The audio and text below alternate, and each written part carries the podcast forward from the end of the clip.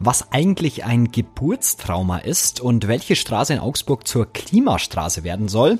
Das und noch viel mehr erfahrt ihr in dieser Episode. Es ist Montag, der 25. Juli. Ich bin Manuel André. Guten Morgen. Nachrichtenwecker, der News-Podcast der Augsburger Allgemeinen.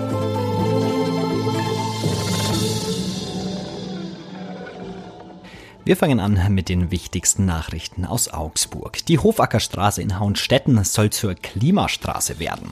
Vorgesehen sind mehr Bäume, Versickerung von Regenwasser und mehr Platz für Fußgänger. Das Stadtteilzentrum leidet seit Jahren unter zunehmenden Leerständen, nachdem sich viel Einzelhandel im Gewerbegebiet am unteren Talweg angesiedelt hat. Die Stadt hat jetzt erste Ideen vorgelegt. Geplant ist demnach eine Beruhigung des Autoverkehrs, Verbesserung für Fuß- und Radverkehr und eine attraktivere Gestaltung der momentan sehr breiten Fahrbahn. Sie soll künftig verengt werden, um mehr Platz für Passanten und einen Markt zu schaffen. Zudem ist die Pflanzung von Bäumen geplant.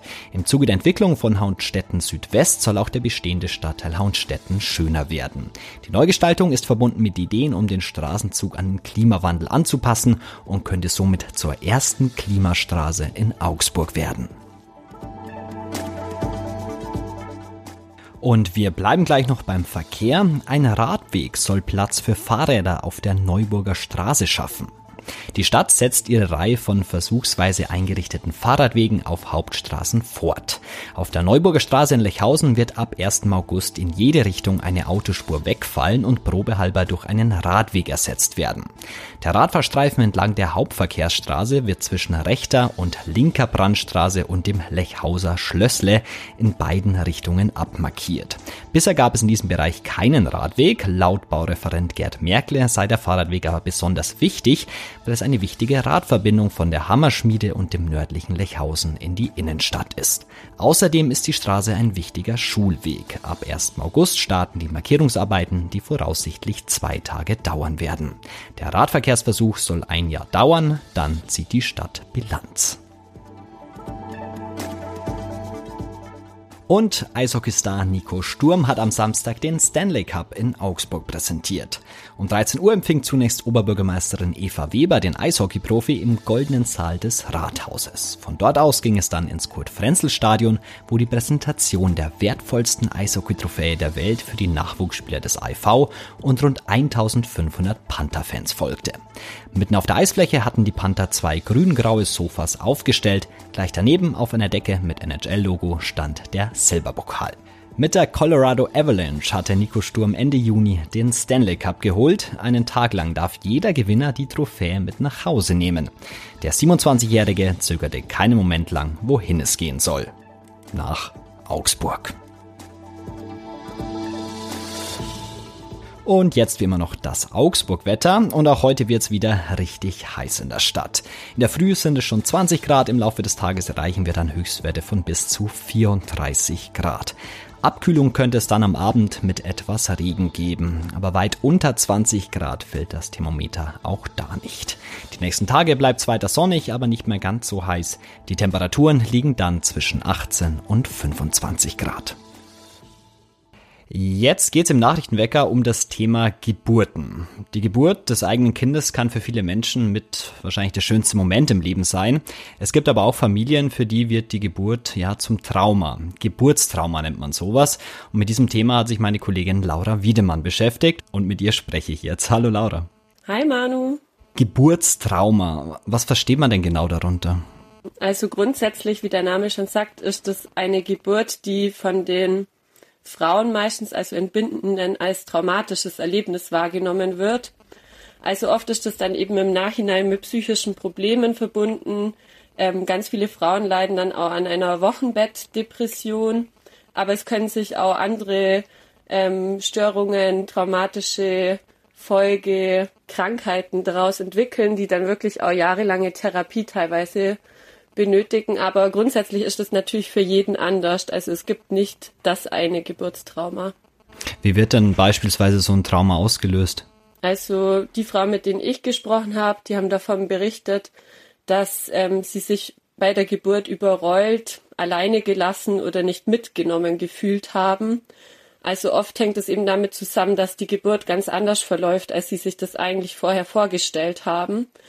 Ähm, und das kommt eben besonders häufig bei schwierigen Geburten vor. Also zum Beispiel, wenn Mutter und Kind wirklich in Lebensgefahr schweben und dann ein Notkaiserschnitt vorgenommen werden muss oder auf irgendeine andere Weise eben die Hebammen und Ärztinnen keine Zeit mehr haben, der Frau zu erklären, was genau sie jetzt eigentlich machen, weil es eben in so einer Notsituation passiert.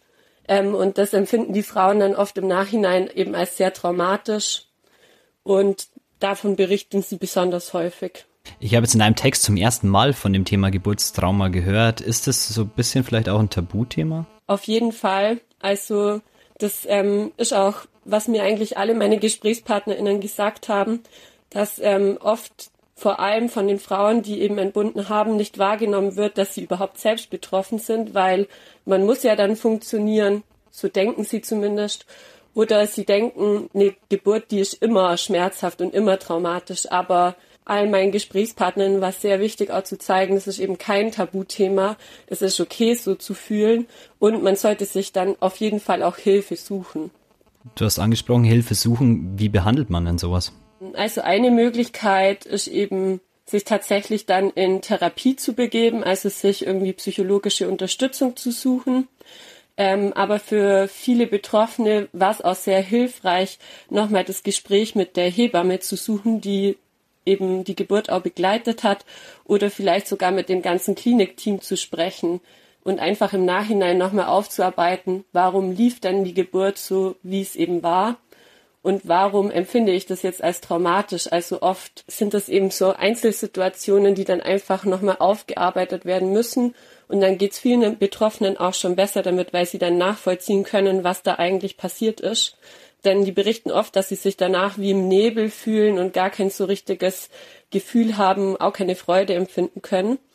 Ähm, und ich habe unter anderem mit ähm, zwei Frauen gesprochen für meinen Text, die in einer Selbsthilfegruppe sich ausgetauscht haben mit anderen Betroffenen und da eben gemerkt haben, sie sind nicht allein mit dem Problem. Ähm, es geht ganz vielen so. Ähm, in Augsburg gibt es zum Beispiel eine Selbsthilfegruppe vom Verein Schatten und Licht. Mhm. Ist es vielleicht das erste Kind bei manchen Menschen, wenn man sagt, man wird wieder schwanger, kann sowas irgendwie eine Retraumatisierung oder sowas, kann sowas stattfinden beim zweiten Kind? Ja, auf jeden Fall. Ähm, genau, ich habe auch mit einer Hebamme aus dem Allgäu gesprochen, die hat davon berichtet, dass oft die erste Geburt oder eine vorangegangene Geburt als traumatisch empfunden wird, aber dann braucht das Kind die volle Aufmerksamkeit, man muss sich in den neuen Alltag einfinden, hat eigentlich gar keine Zeit, sich mit dem Erlebten so richtig auseinanderzusetzen. Und dann, wenn man wieder schwanger ist, kommt eben die Angst, die Angst, dass es wieder eine traumatische Geburt werden könnte, dass man das wieder nicht schafft. Oft gehen die Frauen auch sehr hart mit sich selber ins Gericht, ähm, suchen dann den Fehler, also der, der Auslöser für die traumatische Geburt, den suchen die dann eher bei sich. Ähm, und das kommt oft dann eben in einer weiteren Schwangerschaft nochmal auf. Ähm, genau, und die Hebamme, mit der ich gesprochen habe, die hat mir dann gesagt, dass es dann für sie das Wichtigste ist, bevor man sich quasi auf die neue Geburt vorbereitet, das Alte, das Erlebte nochmal aufzuarbeiten, sich damit auch wirklich auseinanderzusetzen, damit man dann offen und frei in die Geburt, in die nächste Geburt starten kann, damit sich sowas eben nicht nochmal wiederholt. Ein sehr interessantes und auch wichtiges Thema. Mehr dazu gibt's nachzulesen bei uns auf der Seite. Den Link wie immer in den Show Notes. Danke, Laura, für das Gespräch. Ja, gerne.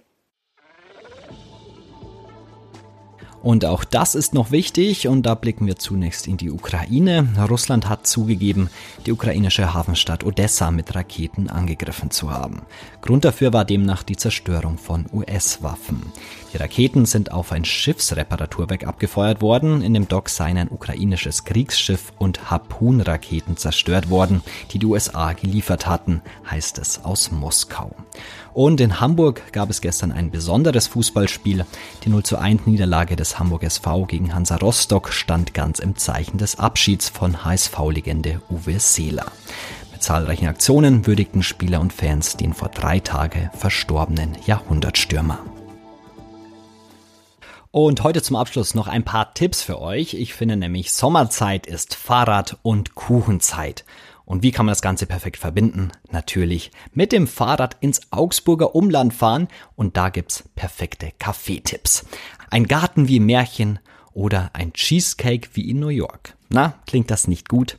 Meine Kollegin Daniela De Haan hat für euch sieben Kaffeetipps im Augsburger Umland zusammengestellt. Den Link dazu findet ihr in den Show Notes. Das war's für heute mit dem Nachrichtenwecker. Ich sag danke fürs Zuhören und danke an Laura Wiedemann für das Gespräch. Ich bin Manuel André und wir hören uns morgen wieder. Kommt gut in die Woche. Ciao. Nachrichtenwecker ist ein Podcast der Augsburger Allgemeinen. Alles, was in Augsburg wichtig ist, findet ihr auch in den Show Notes und auf augsburger-allgemeine.de.